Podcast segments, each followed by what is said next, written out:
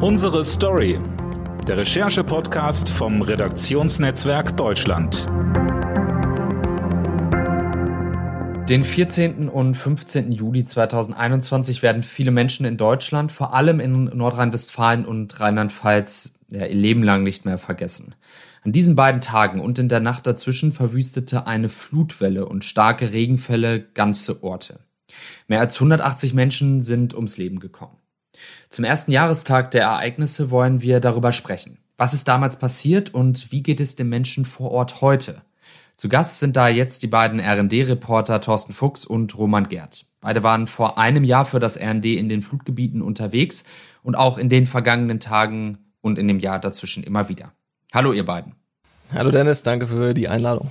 Hallo Dennis. Lasst uns zu Beginn einmal einen O-Ton von Bundespräsident Steinmeier hören, der sich am 16. Juli 2021 zu der Katastrophe geäußert hat. Viele Menschen haben verloren, was sie sich ihr ganzes Leben lang aufgebaut haben ihr Hab und Gut, ihr Heim, das Dach über dem Kopf. Ganze Orte sind von der Katastrophe gezeichnet. Es ist eine Tragödie, dass so viele ihr Leben verloren haben. Das macht mich fassungslos.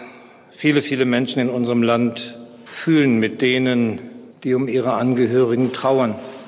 Thorsten, weißt du noch, was du damals gedacht hast, als du von der Flut erfahren hast? Was waren so deine ersten Gedanken? Ja, das kann ich sagen. Ich habe gedacht, das kann nicht wahr sein, ähm, sozusagen. Und ich habe gedacht, ähm, ich gestehe da den, den Irrtum, den ganz viele hatten damals, das wird doch wohl so groß nicht sein. Denn ich weiß noch, ich bekam an dem Morgen dann, an dem Morgen des ähm, 15. war das dann ein Anruf. Ich ähm, so, da sei ähm, da habe es eine schwere, schwere Flut gegeben und ich sollte mich dahin doch bitte mal auf den Weg machen. Das war noch bevor ich überhaupt so weit orientiert war, wie schlimm das eigentlich war. Und ähm, ich habe mich dann natürlich ins Auto gesetzt und hatte ja hier auch einen ordentlichen Weg ähm, dahin. Das dauerte mehrere Stunden und ich war, wie wir alle, glaube ich, an dem Abend noch mit diesen Warnungen ins Bett gegangen. Ja, da wird wohl was passieren. Wir, auch wir haben natürlich diesen äh, größeren Regen äh, mitbekommen, aber dass das, welche Dimension das hatte, das war mir auch an dem Morgen, auch aufgrund der Nachrichten noch nicht klar. Und erst ich hatte dann äh, einige Stunden Anfahrt, ähm, ich äh, habe mich dann auf den Weg nach Schuld gemacht. Das war so der erste Ort an der A gelegen, von dem man wusste, oh Mensch, das ist heftig. Da sind auch äh, einige Medienvertreter damals, da andere Journalisten damals hingefahren. Ich dann auch und dann auf dem Weg dahin äh, so war natürlich klar, was für eine Dimension das hatte. So zumindest annähernd bekam man das mit immer aus immer mehr Orten ähm, hörte man diese Horrormeldungen und ähm, so, dass das baute sich so regelrecht auf. Und als ich dann, da je näher ich dann diesem Ort kam, dann desto klarer wurde das natürlich auch allein schon über die Schwierigkeiten dahin zu fahren. Man musste dann dort über in den äh, ins Tal ja erstmal hineinkommen und ähm, auch das war mit dem Auto damals natürlich ein echtes Abenteuer, bis ich dann da in Schuld war und dann da, das war der erste Ort, äh, wo ich gesehen habe, was da wirklich passiert ist und ähm, das war äh, ja so katastrophal wie all die Bilder, die wir gesehen haben mit eingestürzten, weggerissenen Häusern und ähm, wirklich einem, einem ja, apokalyptischen Bild. So anders kann man das gar nicht sagen. Roman, du bist ja auch kurze Zeit später dann bereits in die ähm, betroffenen Regionen gefahren, die du ja auch persönlich ähm, kennst. Was hat sich da für dich für ein Bild gezeigt? Ja, genau. Also ich bin so 50, 60 Kilometer von Bad 9 Ahrweiler etwa aufgewachsen. Ähm, meine Eltern, meine Verwandten sind nicht betroffen gewesen, also so in Richtung Hunsrück. Das sind wie gesagt nochmal so eine, anderthalb Fahrstunden weg. Da, da war gar nichts zu sehen von der Zerstörung. Aber dadurch hatte ich natürlich ein paar Kontakte einfach zur Feuerwehr, zu Hilfskräften, auch aus meiner Heimat, die dort dann geholfen haben äh, und habe mich dann auch, so wie Thorsten, ein, zwei Tage vorher, äh, habe ich mich dann so am Wochenende, 16., 17., äh, auf den Weg äh, gemacht, auch immer telefoniert mit den Kontakten, die ich da in der Heimat hatte. Wo könnte man sich denn mal ein Bild verschaffen, wo ähm, ja erkennt man denn wirklich, wo, wo sind noch die Hilfsarbeiten vielleicht am akutesten ähm, auch zu sehen, ähm, wo brauchen die Menschen noch am dringendsten Hilfe und bin dann tatsächlich nach Bad 9a Ahrweiler gefahren. Dort stellte sich dann auch heraus, gerade schon an diesem Wochenende waren schon 30, 40 Meldungen von Toten ähm, dann bekannt geworden und ich stand dann an der A direkt und habe gesehen, ähm, der Fluss war immer noch mindestens doppelt so breit, hat man mir dann berichtet, als sonst und wahrscheinlich auch äh, hat noch deutlich mehr Wassermassen ähm, da den, den Fluss runtergespült als sonst. Aber man hatte schon, wenn man am Fluss stand, keine Vorstellung mehr, wie es da 48 Stunden vorher aussah. Aber wenn man dann einmal nach links oder nach rechts geguckt hat, ich bin über eine Brücke gegangen. Das war eine der einzigen Brücken, die in dieser ganzen Stadt überhaupt noch begehbar waren. Also befahrbar war nichts mehr. Man hat gesehen, ähm, das war schon äh, wirklich notdürftig äh, nochmal mit zwei, drei äh, Pfeilern zusammengehalten, dass man überhaupt über diese Brücke gehen konnte, damit man von dem einen zum anderen, zu, von der einen zur anderen A-Seite gehen konnte, um dann die Hilfsarbeiten dann auf, auf beiden A-Seiten voranzutreiben. Und die Menschen waren verzweifelt, waren, standen, wie gesagt, immer noch Meter hoch im Schlamm äh, in den Kellern. Und äh, das war so ein bisschen wie, ja, wie im Krieg tatsächlich. Das haben auch alle beschrieben, weil die Straßen, die Brücken zerstört waren. Und ähm, ja, die Menschen waren tatsächlich aber größtenteils, so war mein Eindruck, wie, wie in so einer Art ähm, Trance, weil sie haben gearbeitet, äh, haben den, den äh, Schutt, den Schlamm äh, von den Straßen aus den Kellern äh, getragen und haben, glaube ich, noch gar nicht so realisiert, dass so viel zerstört wurde. Klar, gerade die, die Menschen verloren haben, da hat man das sicherlich gemerkt, aber mit denen, mit denen ich gesprochen habe, da war, äh, obwohl es psychologische Hilfe und so gab, da ging es erstmal darum, äh, irgendwie aufzubauen oder aufzuräumen und dem Ganzen, der ganzen Lage Herr zu werden. Wenn ich da noch einmal einhaken darf, Roman, vielleicht kurz, weil ich glaube, das ist das, was ich über die Bilder und über all die Filme, es ist ja wirklich, wir haben viel gehört, gelesen seitdem über die Flut, aber was ich, was man nie mit transportieren konnte, ist der Geruch, den es da gab. Das fand ich, ähm, noch immer irre und ich habe den immer noch so in der Nase. Also würde ich da gerne noch einmal kurz einhaken. Das war dieser Ölgeruch, dieser Heizölgeruch, der da in diesen Orten hing. Und ähm, wir warteten dann ja auch da äh, in dem Erftstadt, ähm, wo du ja auch noch gewesen bist, Roman. Dann äh, ich bin da auch noch, ich bin, habe mir dann, ich hatte beim ersten Mal gar keine Gummistiefel dabei. Äh, so eilig bin ich da losgefahren und bin dann da äh, barfuß mit hochgekrempelten Hosen da durch diese, durch diese, durch diese Fluten gelaufen, noch die da standen. Und äh, durch das, was man da im Nachhinein sagen muss, das war ein Heizöl-Wassergemisch, was da halt irgendwie durch die, durch die Orte schwappte, dann ja auch die Mauern schwer beschädigt hat noch im Nachhinein und ganz lange da drin hing. Und dieser Geruch, der war, der war so allgegenwärtig und so, ja, so ungewohnt und so, ähm, so ein, so so das Zeichen dieser, dieser, äh, dessen, dass da etwas fundamental nicht in Ordnung war, was man natürlich auch sah. Aber das ist so der, der Geruch, den habe ich heute, wenn ich heute irgendwie Holzöl rieche oder so, ich muss da immer dran denken, an diese Bilder. Und das hat man nicht, das, das, das ist, glaube ich, eine der Sachen, die kann man, die kriegt man über die Bilder natürlich nicht transportiert und die kann man jetzt nur beschreiben. Aber das muss man sich immer dazu denken, wenn wir davon reden und wenn man die Bilder sieht. Ja, tatsächlich, da habe ich so auch noch nicht, gar nichts äh, von gehört, das stimmt. Mhm. Ähm, wie war das denn für euch? Hattet ihr das Gefühl, als ihr da wart, da gab es jetzt eine, ja, eine übergeordnete Stelle, eine Instanz, die da jetzt einen Plan hat, wie man das jetzt alles aufräumt, die da richtig eine Koordinationsarbeit leistet und die Menschen jetzt direkt schon unterstützt? Also mein Eindruck in Bad Neuenahr oder auch später dann in Erftstadt, ähm, klar, alle kannten Blessem durch diese Abbruchkante, da werden wir vielleicht auch gleich nochmal ein paar Sätze drüber äh, verlieren, Thorsten, da waren wir ja dann auch beide, auch einmal zusammen, dann ein paar Monate später, aber in Bad Neuenahr selber und eben in einem anderen Ortsteil von Erftstadt, äh, da, da rollten dann ähm, ja, Fahrzeuge von der Bundeswehr, da rollte THW, da rollte Feuerwehr, also es war viel an Hilfsorganisationen, die man so kennt und an Hilfe auf jeden Fall da. Aber mein Eindruck gerade in Bad Neuenahr war am Anfang ähm, unkoordinierte Hilfe. Jeder ist irgendwie von Keller zu Keller, von Haus zu Haus gegangen, über die Straße gegangen und hat versucht, irgendwo anzupacken. Also es türmten sich ja wirklich, also wieder ein Bild mehr als das, dieser Geruch, den Thorsten eben beschrieben hat, der ist natürlich sehr gut, aber diese Bilder von diesen Trümmer also meterhohen Trümmerhaufen von den zerstörten Straßen äh, und überall wuselten Menschen rum und schafften da was hin. Ähm, von richtiger Koordination kann äh, man da eigentlich aus meiner Erinnerung nicht mehr oder nicht sprechen. Also das äh, war schon alles wirklich im, im Wute der äh, Verzweiflung, so ein bisschen ähm, das, was man da gesehen hat, obwohl natürlich viele Hilfsorganisationen und viele Helfer da waren und man hat sich in Zelten dann versucht zu organisieren und zu verteilen, wo, wo noch Hilfe da ist. Das war so mein Eindruck.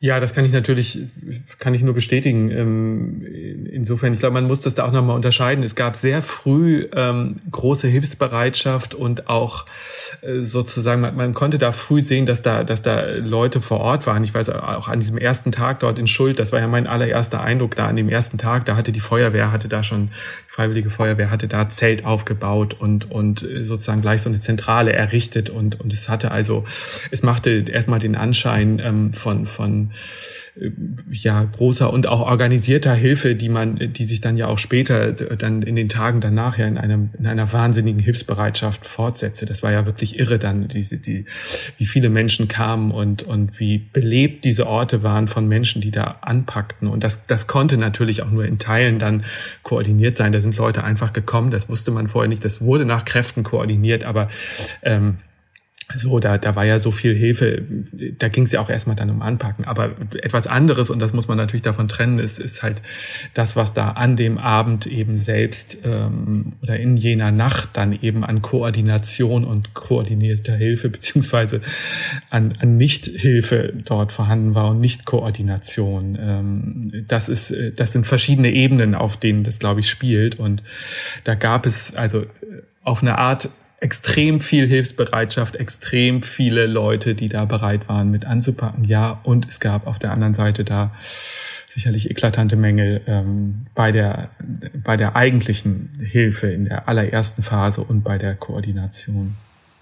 Ich erinnere mich noch, ich bin dann von Bad Neuenahr weitergefahren nach ähm, ja, an den Nürburgring. Äh, dort wurden ja wirklich, also wirklich lasterweise, also kilometerlange Autoschlangen standen ähm, vor der Halle und es wurden äh, Spenden gebracht. Auch das war so ein bisschen für, für das Ahrtal so ein bisschen das zentrale äh, oder die zentrale Anlaufstelle auch für alle Hilfskräfte. Dort wurden die, ähm, da wurden auch die Helfer und äh, die, die Helfenden der, der Organisation so ein bisschen versorgt, konnten sich dort so ein bisschen koordinieren.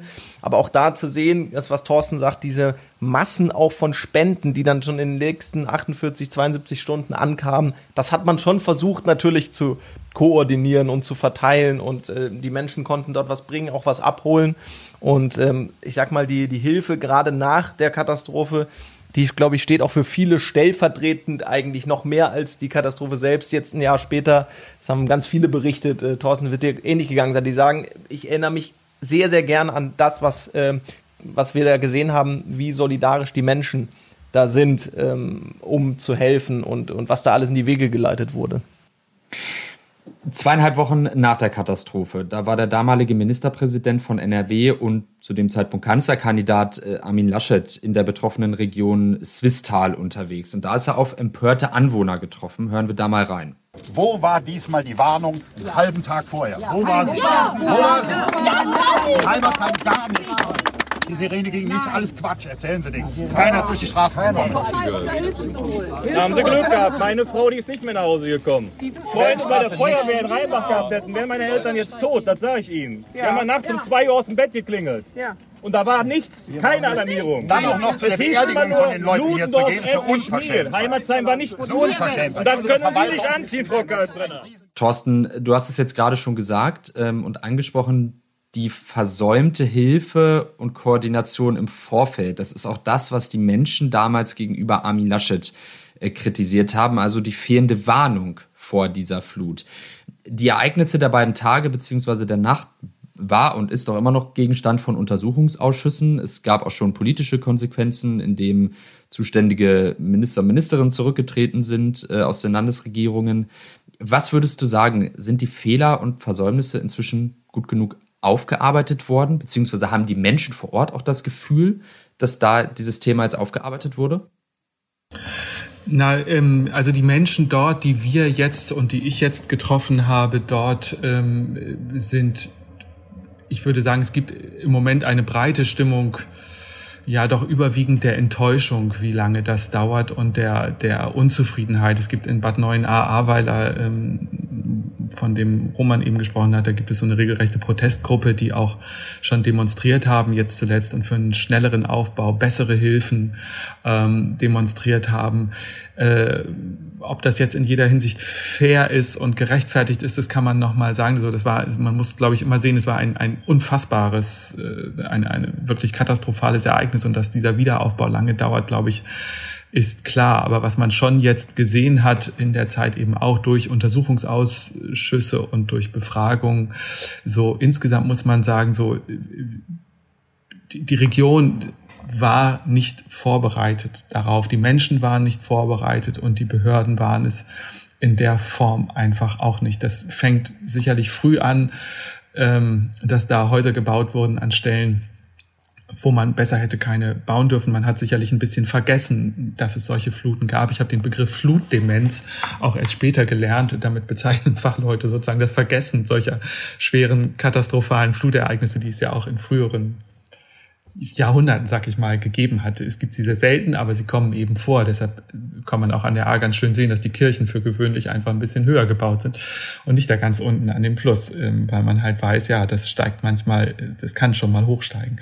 So, das war ein sehr seltenes Extremereignis, ähm, für das das weiß man heute und das haben äh, so mühsam diese Untersuchungsausschüsse beide bisher gelaufen sind, ähm, hat man sagen können, so es gab da keine keine ähm, Vorbereitung, die dem angemessen gewesen wäre. Also dieses Vergessen äh, dieser, dieser, der Möglichkeit, dass sowas passieren kann, die, die, das war bei allen Menschen so. Also es sagten alle, die dort wohnten, jedenfalls alle, die ich getroffen habe, wir hätten nie gedacht, dass dieses harmlose Flüsschen mal in solche Höhen steigen kann. Das war so, das war niemand bewusst und das spiegelte sich genauso auf Behördenebene. Denen war das auch nicht bewusst. Da ist es natürlich fatal. Die, denen hätte es bewusst sein müssen und man kann da an der Art zum Beispiel, das ist ja die Region, die am heftigsten betroffen war. Da kann man, konnte man sehen, es gab dort keine Alarm- und Notfallpläne. Ganz viele Kreise hatten das einfach nicht. Teilweise haben sie es auch bis heute nicht, die dort einfach regeln, was da überhaupt passiert ist. Es gibt bis heute einen Streit drum, ob das Land, das Bundesland nicht hätte die äh, sozusagen da die, die Koordination übernehmen müssen und das den Landkreisen aus der Hand nehmen müssen. So blieb das Stückwerk. Die Landkreise, manche haben ein bisschen gewarnt, manche gar nicht. Das war, es gab Orte, da ist die Feuerwehr rumgefahren, es gab andere, da gab es das nicht und es gab ähm, eben äh, zum Symbol sozusagen dieser ja, mangelnden äh, Vorbereitung und auch der, der Hilflosigkeit und der Ignoranz in diesem, dieser Nacht wurde da eben der, der Landrat von von Aweiler, das ist der Jürgen Föhler, ähm, der gegen den noch heute ermittelt wird. Es gibt dort noch keine Anklage, aber der ist jetzt neulich im Untersuchungsausschuss gewesen vor wenigen Tagen, hat dort die Aussage weiterhin verweigert, der da so, es gibt vielfach haben Zeugen beschrieben, ähm, was der an dem Abend gemacht hat oder nicht gemacht hat. Vor allen Dingen hat er nicht den Katastrophenalarm ausgerufen, obwohl es dort ab dem Nachmittag schon klare Hinweise gab, dass man das hätte machen müssen. Ähm, und ähm, da sind einfach ja ganz irre Versäumnisse, die werden auch noch strafrechtliche Konsequenzen haben. So, äh, es gibt dort eben verschiedene, es gibt diese strafrechtliche Ebene, da ist das bislang noch nicht aufgearbeitet, da wird noch ermittelt. Ähm, es gibt die Konsequenzen, die man ziehen muss, was Wiederaufbau angeht ähm, so da, da auch das läuft eigentlich letztlich noch. Da gibt es eben Häuser, die da darf und Gebiete, da darf nicht wieder äh, aufgebaut werden. Ähm, aber wirklich die Vorbereitung jetzt auf ein solches neuerliches Ergebnis in Form von Plänen, in Form von einer wirklichen Koordination, ich glaube, das ist nach wie vor im Gange. Das ist nach wie vor nicht zu Ende. Roman, du hast auch mit vielen BürgermeisterInnen gesprochen und, und auch mit Landräten. Hast du das Gefühl, dass da jetzt Pläne gemacht werden? Das ist tatsächlich die, die schwierige Frage, die jetzt Thorsten auch schon angerissen hat. Also klar, zum einen sehen sowohl auch die Verantwortlichen, die Politikerinnen und Politiker äh, auf, auf niedrigerer kommunaler Ebene, auf, auf, auf Gemeindeebene, sehen durchaus, dass Dinge vorangetrieben werden, sei es in so einem Untersuchungsausschuss, mit dem Rücktritt Anne Spiegel, damals Umweltministerin Rheinland-Pfalz und stellvertretende Ministerpräsidenten, dann Familienministerin ähm, im, im Bund. Also da sind ja schon Dinge in Gang getreten worden, um das aufzuarbeiten. Ähm, aber die Ebene, wie geht's ab jetzt weiter? Geht es koordinierter weiter? Gibt es eben diese Pläne, dass sowas nicht nochmal passiert? Ähm, ich glaube, da gibt's an, an vielen Stellen zumindest äh, zumindest bedenken, ob es sich denn ähm, wirklich schnellstmöglich bessert. Und ich glaube, vieles hängt daran, wie das Ganze jetzt aufgearbeitet wird. Ich glaube, Thorsten hat das schon sehr, sehr gut beschrieben mit dem, was er gesagt hat, an welchen Stellen äh, auf verschiedenen Ebenen daran gearbeitet wird, das aufzu, äh, aufzuarbeiten, aufzurollen. Und ähm, die, die Frage nach der Schuld ist natürlich eine große. Es gibt ja Dutzende Gesprächsprotokolle, Dinge, die in diesen Untersuchungsausschüssen immer wieder aufgeworfen werden, wo es darum geht, hätte nicht schon vier, sechs, sieben, acht Stunden äh, vorher klar sein müssen, dass das Wasser, das dann eben im Ahrtal von oben nach unten fließt, eben dann in sechs, acht Stunden in Bad 9a ankommt und dort eben keiner mehr hätte sterben müssen. Das ist so, so dieses, dieses Zitat, das eindringlich ist, glaube ich. Also es hätte niemand mehr sterben müssen, wenn ja, die handelnden Personen dort an den entsprechenden Stellen gehandelt hätten. Ähm, und ich glaube, es ist schwer zu beantworten, ähm, ob es wirklich nicht wieder so kommt. Und ich glaube, so geht es den Vertreterinnen und Vertretern, sei es Bürgermeistern, Gemeinderäten oder, oder auch den Bürgerinnen und Bürgern, die jetzt eben gerade im Wiederaufbau sich befinden und, glaube ich, noch gar nicht diesen Blick und diese Weitsicht entwickelt haben und, und das gar nicht in deren Fokus steht, was wäre, wenn sowas wieder passiert. Lass uns jetzt aber auch mal einen Blick nach vorne werfen. Ihr wart jetzt beide in den vergangenen Tagen und auch ja in dem Jahr zwischen dem Ereignis und, und heute ähm, immer wieder in den Flutgebieten unterwegs. Ähm, Roman, du hast in der vergangenen Woche ähm, Erftstadt und äh, Bad Neuenahr-Ahrweiler besucht und da auch mit dem Bürgermeister Guido Orten gesprochen. Hören wir da mal rein. Ja, in der Tat. Wir leben noch im Ausnahmezustand. Die Privaten kommen jetzt sukzessive mit ihren Sanierungen voran, haben allerdings die gleichen Probleme wie die öffentliche Hand äh, in Bezug auf Material, auch auf Fachkräfte, Handwerker, äh, teilweise Gutachter. Äh, da sind nach wie vor dicke Bretter und wir als Gemeinde bauen immer noch Provisorien. Wir leben immer noch in provisorischer Infrastruktur, weil Planung erforderlich ist, um wieder aufzubauen. Und diese Planung braucht Zeit. Und wir haben schlicht auch sehr komplizierte und nicht bürokratiearme Verfahrensabläufe, die Schnelligkeit verhindern.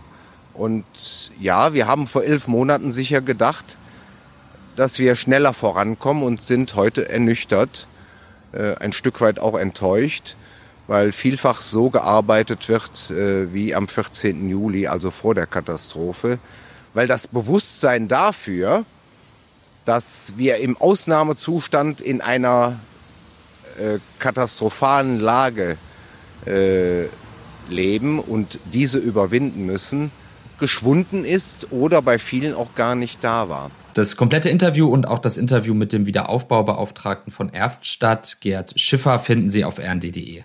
Roman, wie geht der Wiederaufbau jetzt voran? Und was ich ganz spannend finde, irgendwie, was meint der Bürgermeister, wenn er davon spricht, dass teilweise noch so gearbeitet wird wie vor der Flut? Ich finde, da schwingt so ein bisschen Behördenkritik mit.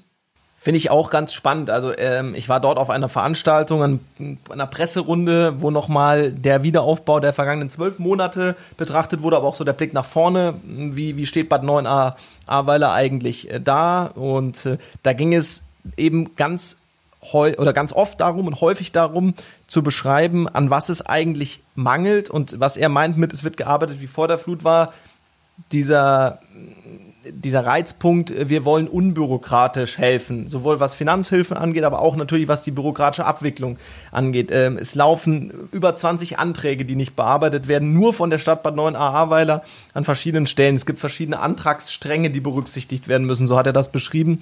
Äh, und, und insgesamt sind, glaube ich, 1400 Maßnahmen äh, das geht vom kleinen Straßenbau über Brückenbau, über Wiederaufbau von Schulen etc.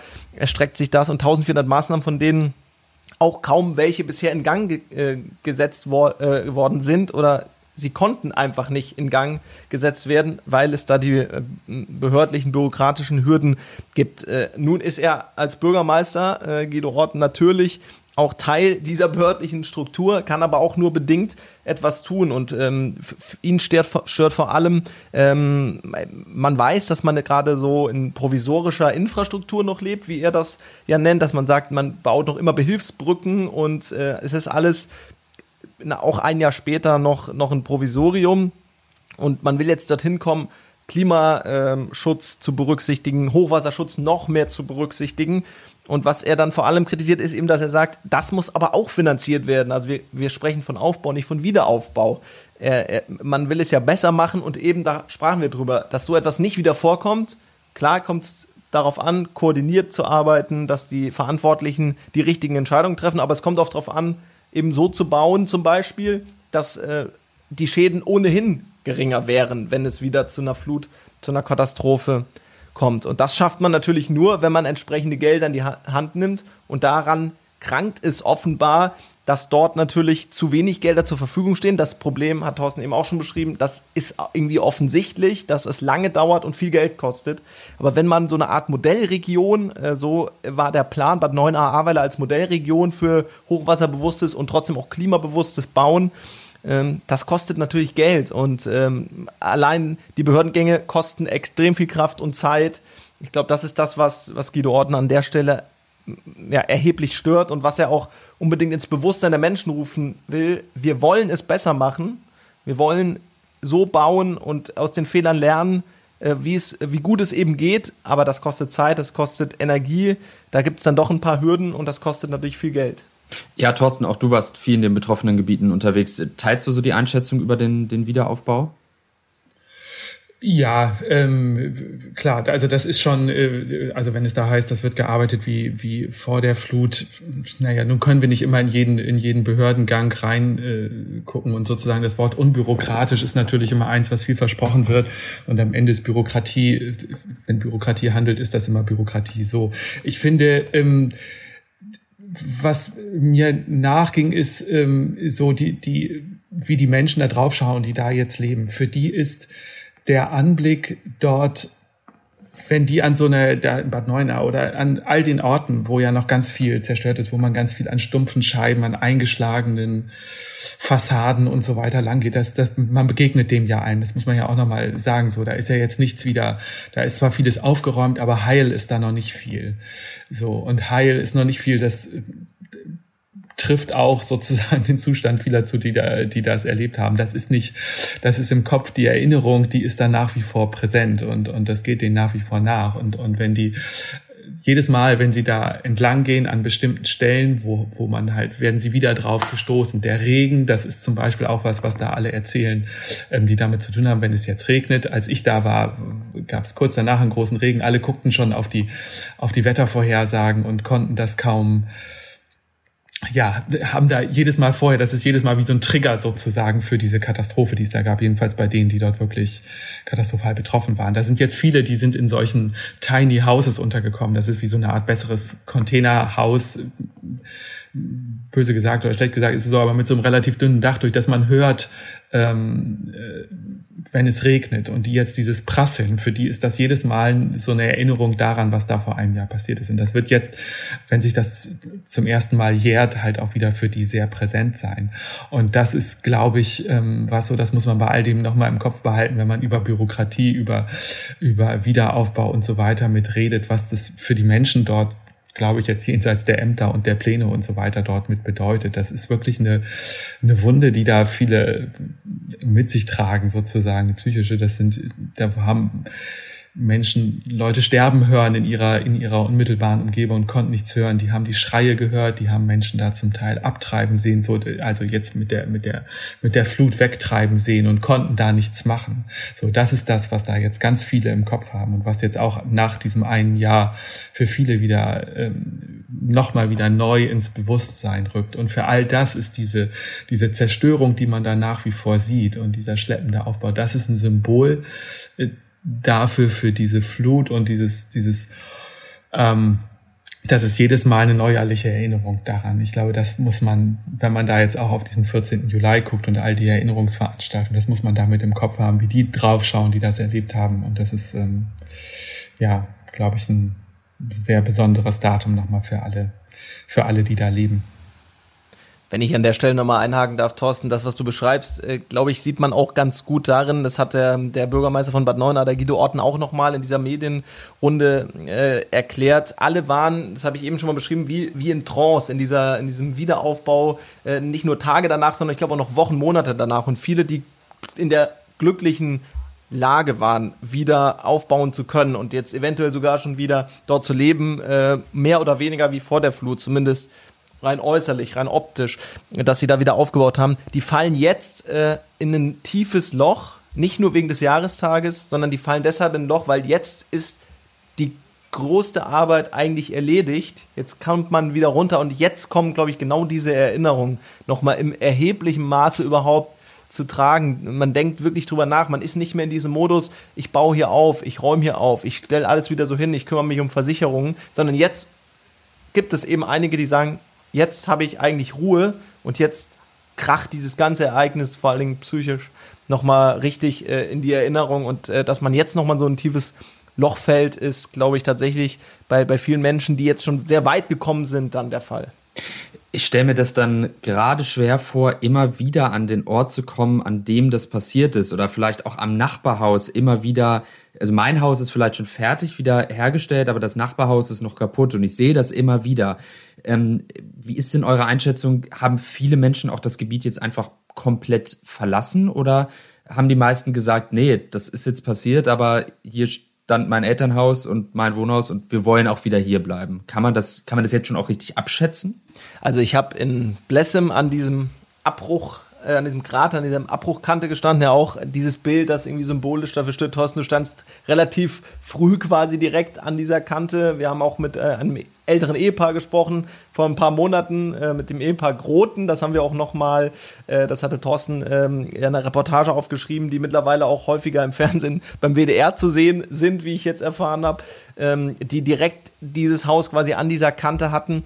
Und ich habe äh, mehr oder weniger zufällig beim Spaziergang mit dem Gerd Schäffer, mit dem Wiederaufbaubeauftragten von Erftstadt in Blessem, äh, eine Familie getroffen, die noch ein Haus weiter wohnte und äh, die quasi ja schwimmend mit Hund und Katze das Haus verlassen haben, ehe es vier, sechs, acht Stunden später zu 80 Prozent in die Tiefe gestürzt ist und am Ende stand nur noch ein, ja, vielleicht ein Achtel des Hauses. Ähm, und und die, die, wohnen eben nicht mehr dort. Die, die hätten eh nicht mehr aufbauen können. Die sagen aber auch, Blessem wird mich immer an diese Katastrophe erinnern. Wir gehen hier gern mit dem Hund spazieren, weil der Hund hier diese Heimat hatte. Ähm, und für, für den Hund ist das irgendwie die Heimat, äh, die er da offenbar, so haben sie das beschrieben, äh, für, ihn irgendwie wichtig ist. Und auch für sie selber ist das schön, am Rande des Ortes irgendwie nochmal spazieren zu gehen, aber dorthin zurückzukehren, gerade in diese Straße, an diesen Ort, auch wenn der Krater jetzt nach und nach zugeschüttet wird, das ist für sie wirklich eine Belastung. Und sie wohnen jetzt ein paar Kilometer weiter in Kierdorf und sagen, eigentlich dachten wir kurz, wir kommen wieder zurück, aber ähm, das können wir nicht und äh, wir sind jetzt froh und die haben auch diese Regentrauma Geschichte erzählt, von wegen, wenn hier ein Hochwasser äh, oder, oder eine Flut ähnliche Situation kommt, sintflutartiger Regen, überspülte Straßen, dann ähm, können wir natürlich auch nicht, nicht schlafen. Und andere bauen wiederum genau an dieser Straße, nicht weit weg vom Krater, weil es erlaubt ist und auch weil es wieder sicher ist, ihre Häuser wieder auf. Also ich glaube, es gibt beide Geschichten.